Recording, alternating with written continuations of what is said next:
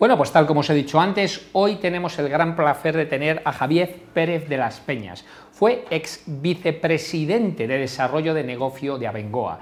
Y además me encanta traer gente de este nivel porque sabéis que hablo muchísimo y reiteradamente de que los grandes directivos con experiencia tienen que ser muy bien valorados. Está muy bien la jovialidad, feltar, buenas ideas con 40 años, pero cuidado, que a partir de una edad empiezas a tener experiencia de vida y eso es lo que realmente necesitan las empresas. Grandes directivos que todavía tienen la energía y el conocimiento y las ganas de aplicar grandes cosas en las empresas.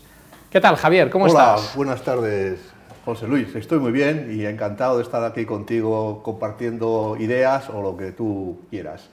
Eh, parece que el reto que tengo hoy es explicar un poco una empresa que quisiese desarrollarse en su negocio en Asia y Oriente Medio, pues cuáles serían las pautas. Un claro, porque yo te haría muchas preguntas, pero claro, una persona que ha sido responsable de desarrollo de negocio de Asia y Oriente Medio, lo primero que te preguntaría es, vamos a empezar por, si quieres empezamos por Asia, vamos a ir país por país. y quiero que nos cuentes cuáles son las claves de ese país para poder vender las claves tanto supongo que habrá culturales y técnicas. Empezamos, si quieres, en Asia analizando China. Vale, ¿Qué eh, recomendaciones dirías o cuáles son tus lecciones aprendidas de tanta experiencia? Sí, por supuesto. claro que sí. Antes de entrar país por país, eh, la pequeña introducción es, los negocios se hacen entre grandes empresas, pequeñas o lo que sea, entre empresas. Pero realmente, ¿quién lleva la relación que llega al final a firmar un contrato? Pues personas, a los diversos niveles de la empresa, desde el presidente a los directivos. Entonces, en estos países es muy importante tener las pautas culturales de cada país o de los grupos de países, porque esas pautas culturales forman un poco la idiosincrasia de las personas, con las cuales si eres español, por ejemplo, en este caso, si eres española, vas a tener que, tener múltiples reuniones y tienes que entender en, en, qué pautas culturales sintoniza. Eso es un primer punto. Entonces, eh, eh, para no ir país por país, que sería un poco prolijo, yo lo agruparía en dos o tres, ¿de acuerdo? Grupos de sí, países. Vale. Eh, empezó por Asia, entonces, puesto que tú, tú si quieres, empezamos por Asia. China. Dentro de China, dentro de, Asia, pues también haría un tres subgrupos, ¿de acuerdo? Eh, China, que es un país en sí mismo enorme y que tiene multitud de características propias, la India, que le pasa lo mismo, y eh, el bloque de países de ASEAN, que son los países del sudeste asiático, que incluye Filipinas, aunque a Filipinas se sale un poco de las pautas culturales de los demás, porque tiene toda la tradición, digamos, cristiana, española y últimamente americana, en el mundo de los negocios. Entonces, China, la pauta cultural más importante viene dada porque son eh, seguidores de Confucio, aunque no lo declaren, pero lo que tienen dentro de su ADN son las, digamos, las doctrinas de Confucio. Y eso les hace, eh, eh, les, marca, digamos, en su, forma de, de relacionarse. Otra característica importante cultural en China, pero que también es aplicable a todos estos países, es que las negociaciones, porque lógicamente cuando tienes que firmar un contrato por ejemplo, de como hacía yo en mis tiempos, pues una planta solar, una planta termosolar en, China, que, cuyo ciclo de maduración para llegar a firmar el contrato puede ser dos años, por decir algo, pues durante todo ese tiempo has tenido que tener múltiples relaciones con mucha gente de esa empresa que es tu potencial cliente. Y entonces, eh, cuando llegas ya a negociar concretamente, tienes que tener en la cabeza que eh, el tipo de negociación es eh, al estilo Mao. Mao decía que la forma de progresar es dos pasos para adelante, uno para atrás, dos pasos para adelante, uno para atrás. ¿De acuerdo? Y entonces avanzas de esa manera y, a lo mejor resulta que cuando ya crees que tu mentalidad española barra occidental piensas que ya estás ahí, resulta que te sacan a reducir algo que te hace tirarte dos pasos para atrás y que te cuestiona cosas que ya tenías teóricamente desde tu mentalidad cerradas. Entonces, por ejemplo, eso, eso está muy influenciado por la forma, por la mentalidad de los chinos. ¿no? Entonces, todas estas cosas, en el caso concreto de China, lo tienes que tener en cuenta cuando vas a negociar y cuando vas a hablar con sus representantes. Y otra cosa característica de los chinos es que nunca te, eh, no, nunca te dicen lo que piensan de verdad. Lo que tienen realmente en la cabeza raramente lo manifiestas. Eh, se lo guardan, ¿de acuerdo? Son como, entonces son como mi familia, que yo vengo de gallegos, como los gallegos, ¿no? Mm, tampoco, porque los gallegos eh, muchas veces tiran de ironía y de tal. Estos no. Ni Estos son, eh, eh, digamos, como una esfinge, ¿no sabes? Sí. Lo, sí. Pero esto está en relación con otra cosa muy importante en China, en India y en todos estos países asiáticos. Y es que hay que cultivar la relación personal. Te tienes que ir con ellos a tomarte eh, eh, copas, que allí son eh, cenas de estas con mesas redondas en las que corre el, licor local, pues para, digamos, confraternizar. Y cuando has creado esos vínculos, empiezan a abrirse. Sí, pero fíjate... Y esto incluye al directivo más alto y al más bajo. O sea, pero eso te pasa en cualquier país. Al final, fuera, y has dicho una cosa que a mí me encanta, porque yo siempre digo que las organizaciones, lo único que tiene, la única ventaja competitiva era son las personas, porque al final tú firmas, coges una gran firma, me da igual que sea una consultora o que sea tal, y al final tienes una persona que representa a esa empresa. correcto. Y lo de irse y tomar relaciones fuera pasa tal, pero ¿qué característica dirías de los chinos a la hora de, de digamos, irte a tomar algo con ellos que diferencia de irte con un americano o un europeo? ¿Qué diferencias o qué recomendaciones dirías? Pues lo que he dicho un poco de su forma de ser. No son muy abiertos, no, son, no, manifiestan lo que piensan, entonces tienes tú que estar un poquillo en plan cauteloso a ver cómo... Y, según lo que se van comportando, pues tú eh, hacer un poco de, digamos, de seguimiento. No, no crear situaciones abruptas en las cuales ellos se puedan sentir eh, chocados.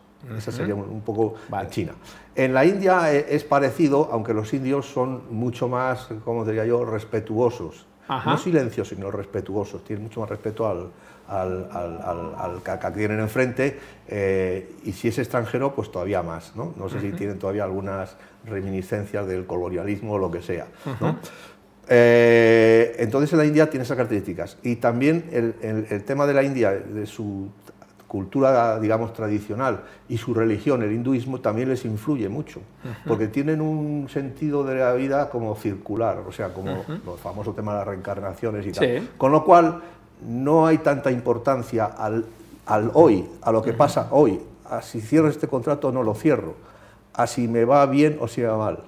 Lo, lo toman como que es una incorporación a su karma que va en un sentido positivo o negativo y que se va acumulando. ¿De acuerdo? Luego, si tú sabes que ellos piensan así, pues obviamente te ayuda a soltar el mensaje adecuado en un momento dado. Cuando tú veas que, ¿me entiendes? Esto evidentemente, que lo digo así un poco tal, es fruto de mi experiencia y si no lo has vivido es difícil de, de, asimilar lo que estoy diciendo, pero es que es así. Vale. ¿Y quiénes son mejores negociando en precio, los chinos o los hindúes? ¿Quiénes más fáciles de negociar? Eh, en el tema de precio, el tema de precio concretamente, pues yo te diría que son más fáciles de negociar eh, los hindúes. ¿Sí? Sí, O sea, el chino es más duro a la hora de negociar. El chino es más duro, el chino es más duro, el chino es más duro. O sea, pero pelea más y sabe pelear o es simplemente porque quieren negociar por negociar. Hay gente que yo he visto negociar con números. Esos, eh, esos que le gustan negociar por negociar son los árabes. Ah, luego volvemos a que Oriente Medio, luego nos metemos. No, no, estos, estos son duros, son duros. Sí. Son duros. Pero duros con números porque yo, yo llevé muchos años la, dirección de compras de una multinacional americana y una cosa es negociar por negociar y otra es negociar con números bien hechos y demostrando por qué las cosas valen lo que valen. ¿Son de ese approach o más de la negociación de precio de, simplemente de debate? Más del approach de demostrarles hasta dónde se puede llegar y hasta dónde no se puede llegar. Pero ellos quieren llegar siempre un poco más de lo que tú les dices. Vale, o sea, ellos siempre van a tener que ir, vale, o sea, es práctica cultural. Práctica cultural, exactamente. Bueno, de hecho lo ves, yo también he estado en China y en la calle lo ves, el regateo, o sea, que eso también sucede. Práctica cultural, ¿de acuerdo? Y, los países del sudeste asiático pues, están influidos por el budismo y por, y por otra serie de tradiciones que también es otro, otra forma de vida, ¿de acuerdo? Vale. Voy a pasarme a, los árabes porque es que si no... Eh, vale, Oriente Medio. En Oriente Medio... En Oriente, Emiratos, Arabia Saudí, eh, Omar... Sí, los países principales para hacer negocios de las empresas occidentales son eh, Emiratos, tanto Abu Dhabi como Dubái, Arabia Saudita, Omán y Qatar, ¿de acuerdo? Y Qatar. Eh, y los demás pues ya pintan poco, me refiero al Líbano, etcétera, ¿no? Eh, y Israel es otro mundo que está ahí físicamente, pero que es otro mundo. Entonces, en los países, eh, en los países árabes, en los países del Golfo, eh, las pautas culturales también son muy importantes. Son, islámicos, son islámicos, o sea, tienen la religión islamista, islámica, y la religión islámica pues también tiene sus preceptos y sus cosas, y tú tienes que entenderlos. En Ramadán no, no pegan un palo al agua, tú no puedes ir a Ramadán a hablar de nada porque no te hacen caso. Y, el, quien dice Ramadán dice otra serie de, celebraciones que tienen, ¿no? Y, por, eso se extrema más, por ejemplo, en, Arabia Saudita, que ahí ya son súper, súper, súper extremos en esas cosas. Entonces, todo eso lo tienes que tener en cuenta, su, religión, lo que, sus pautas culturales, lo que tienen en la cabeza. entonces, eh, en Emiratos, eh, ¿qué nos dirías en general de esta...? Emiratos. El, tema de la negociación que hemos suscitado antes eh, es un poco diferente. Ahí es un poco el bazar.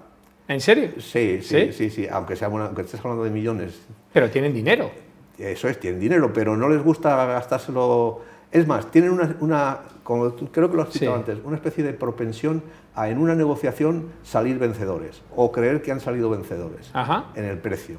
Vale. Por ejemplo. O sea, que negocian más todavía que, todavía más. que un directivo hasta de la China. última gota de sangre. ¿Sí? Hasta lo que ellos creen que es la, gota, la última gota de sangre. Por consiguiente, Tú eso lo tienes que saber y tienes que ir preparado con tus números y con tus cosas para mm, pararte en una situación en la que no te lleguen a... O sea, sabes que en el último minuto te van a pedir un 5% más. Bueno, pues tú tienes que ya de entrada eh, eh, tener, ese... Y, tener ese margen. ¿no? todas esas cosas las tienes que saber.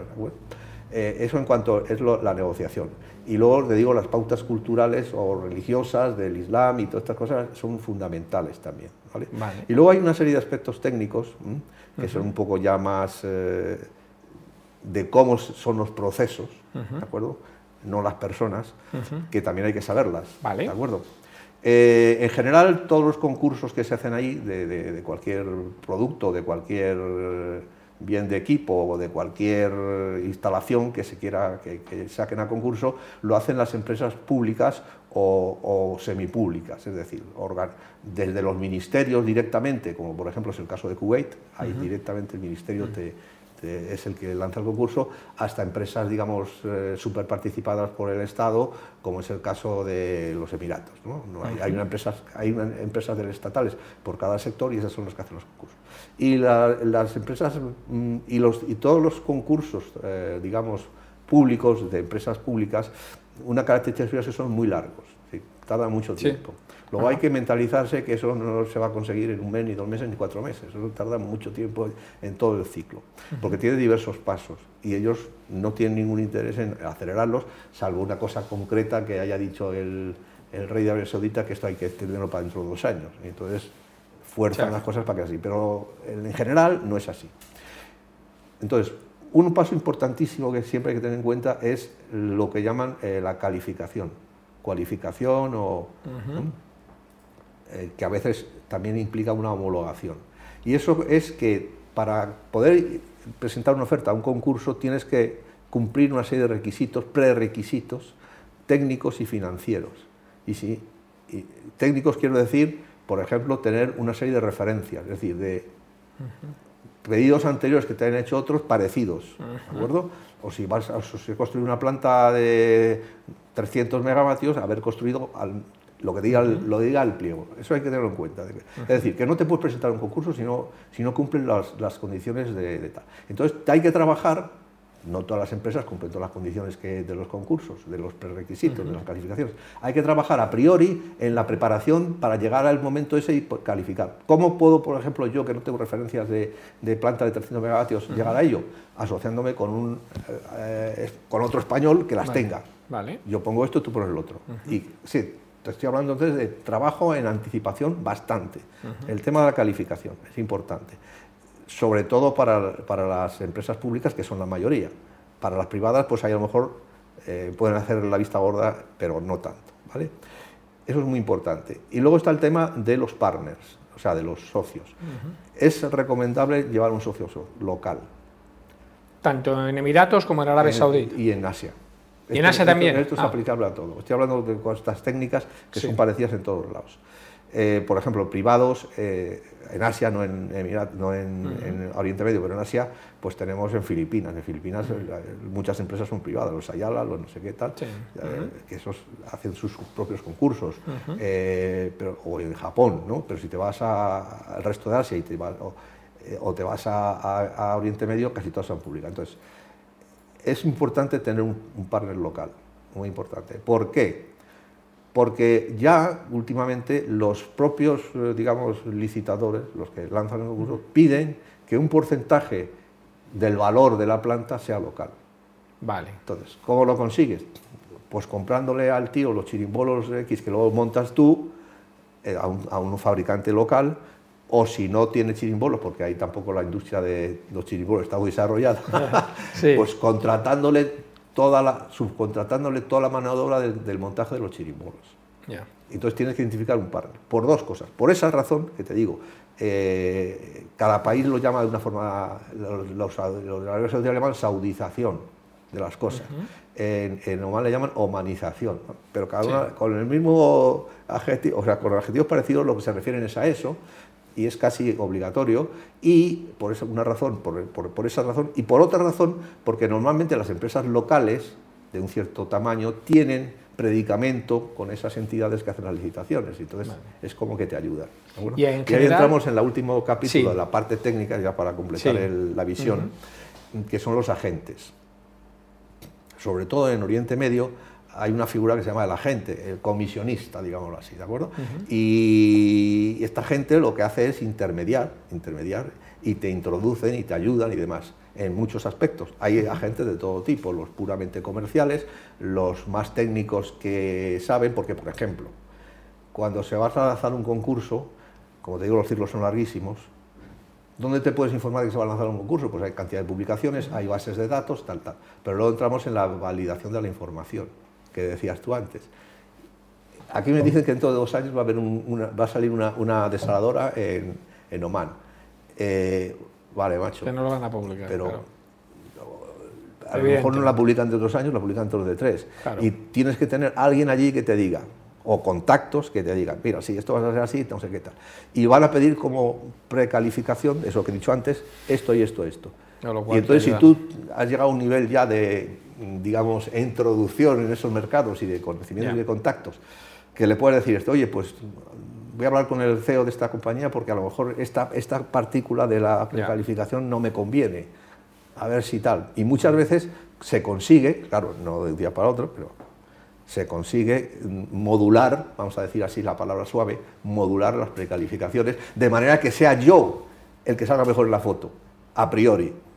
Luego me presento, hay otros 10, unos lo cumplen a medias, los descartan, otros lo cumplen, pero luego eh, el precio. Y a nivel cultural, ¿qué es lo más importante que hay que tener en cuenta en Oriente Medio? O sea, o tratar de evitar, o qué es lo que hay que tener en cuenta a la hora de tanto estar tanto dentro de la oficina como con ellos cenando, ¿qué es lo que hay que tener en cuenta? ¿Qué recomendaciones harías? A nivel de, las personas. Sí, sí, por supuesto, y relacionado con el tema cultural. Bueno, aquí vuelve a ser importante, probablemente como todo el mundo, el tema de la relación personal. Si, si, no consigues un, grado de confianza personal con, con quien sea, incluso con el agente, pues eh, no, no, no, no, no, funciona. ¿no? Y luego son muy de, mantener la palabra de lo que dicen. Sí, ah, curioso. Eso es muy bueno. Árabes, sí, son como, o sea, tiene un carácter, ¿cómo diría yo? Eh, pasional, pasional. Ah, y, si, y si tú consigues que él te considere un amigo con pasión, mm, hará lo que sea por ti. ¿Y, qué recomendarías evitar? ¿Qué es lo que recomendarías esto, nunca hacerlo? Eh, pues, pues tener algún tipo de comportamiento que, que te deje en evidencia sus, por ejemplo, la religión. Yo qué sé, lo que te he dicho antes. Eh, pretender que en Ramadán te hagan algo. No solo no te lo hacen, sino que le molesta. Claro. Porque, oye, eh, aquí ya no es así, en España, en los países católicos. Semana Santa, pues te va de vacaciones, pero si te llama no sé quién y, tienes que hacerlo, lo haces. ¿no? Allí no, allí no. No te lo dirán directamente, no lo hago, pero no lo hacen y le sienta mal, por, ejemplo. ¿no? O sea, no, eh, no intrometerte o no interferir con lo que ellos tienen como, como parte de su cultura, que son esas cosas, ¿no? O no emitir opiniones muy radicales en contra de esas ideas, ¿no? en una reunión. ¿eh? Por, por, hasta las mujeres en Arabia Saudita las han dejado conducir hace dos o tres años. Antes nos las dejaban. Yo he tenido una oficina en Arabia Saudita, la que iba una vez al mes, pues a, ver a la gente cómo estaba allí y tal y cual. Mm, eh, nunca se me ocurrió decir, eh, ¿por qué no? Por qué no y, tenemos una empleada, ¿por qué no te dan el carné? Ah, Ni a ella. Correcto. Ni decirlo. O sea, es que es así. Hay que respetar las, las culturas. las culturas. Y una pregunta ya por cerrar la conversación, por poner algo de humor. Sí. Cuéntame alguna anécdota que te haya pasado, porque claro, en tantos países donde las culturas son tan distintas a la nuestra, seguro que te habrán pasado anécdotas. Eh, que se puedan contar. Que se, que se Y que sean simpáticas. Sabes que al final siempre hay que poner un poco de humor a todas las cosas. Sí, sí, sí. Estoy pensando. Eh, lo pasa, fíjate, yo cuando he estado durante siete años viajando continuamente a esos países, de hecho pasaba una, una semana en España y, tres por ahí dando la vuelta al, ruedo, ¿no? Quiero decir al, al, y, y y diferenciar muy bien el tiempo entre el trabajo, es decir, las reuniones, no sé qué, tal, tal, tal, y el tiempo mío para el esparcimiento. Eh, y siempre lo hacía, lógicamente, pues ya al final de todo. Entonces, las anécdotas están en la parte del esparcimiento. Claro. En el trabajo realmente no tengo así ninguna anécdota, eh, vamos a decir, graciosa, o, bueno, tengo alguna anécdota, pero no es tan buena. Entonces, eh, bueno, eh, no es un secreto que, por ejemplo, que, que Abengoa mm, desde el 2015 entró en crisis, y voy a contar una anécdota que no es buena, pero bueno, a contarla. entró en crisis y, muchos de los negocios que estaban en curso pues se, tambalearon, ¿no? Pues tuve que ir a, a Riyadh a, negociar con uno, con, con, una empresa allí muy importante que nos había ya adjudicado, no firmó el contrato, adjudicado, el mayor proyecto que se ha hecho en Abengoa en la historia, que es una planta de 1.300 megavatios, híbrida, ciclo combinado, campo solar, eh, Guadalchamal, un sitio que se llama Guadalchamal, eh, y tuve que ir a negociar con el vicepresidente de turno eh, que nos dejase seguir, porque se habían llegado ya las noticias malas. ¿no? Entonces, la anécdota es que entre lo que yo hice y el apoyo de, íbamos con un socio, lo de los partners, que era General Electric, pues se consiguió tirar para adelante. No, yo conociéndote seguro que lo sacaste. Y esa, planta se ha, se ha, construido y está, o sea que está en funcionamiento. Eh, vale, eh, de anécdotas de copas y tal, tengo muchas, pero digo, pertenece un poco más bien al otro terreno y, bueno, Javier, pues de verdad un placer hablar contigo, me ha encantado lo que has contado, me, me, quedo con la parte humana, que es la parte que yo la recalco mucho y parece que se dice siempre, pero la gente lo olvida, que es importante, y luego destacar, ¿no? que yo sé que tú ahora te dedicas al tema del interim management, trabajas por tu cuenta, trabajas para empresas asesorando, yo he tenido la ocasión de colaborar contigo en un proyecto y vamos a hacer, eh, tú sabes que dentro otro, dentro de poco, vamos a hacer otro más, y es el ejemplo a seguir que yo siempre digo, que los directivos, cada vez aportan más con la experiencia y menos con la cantidad de horas que le tienen que dedicar a la, empresa. Porque claro, cada vez que te contrata una persona, a ti no te está contratando por horas, te está contratando por todos los grandes años de experiencia que tú tienes y esa vitalidad que no hay más que verte, que da gusto eh. y, que, y que es un ejemplo que muchísima gente debería seguir porque trabajar y además en lo que te gusta es siempre una pasión y, siempre algo... yo te puedo decir que en este caso, por ejemplo, del mercado de Asia Oriente Medio, como no tengas a alguien interino o, lo que sea, que, que, esté, que, haya, estado sobre el terreno, que conozca todos estos intríngulis, mm, es dificilísimo, por decir imposible, eh, tener éxito. Pues muchas gracias. Y... Gracias a ti, José Luis. Nada, un placer. Un placer.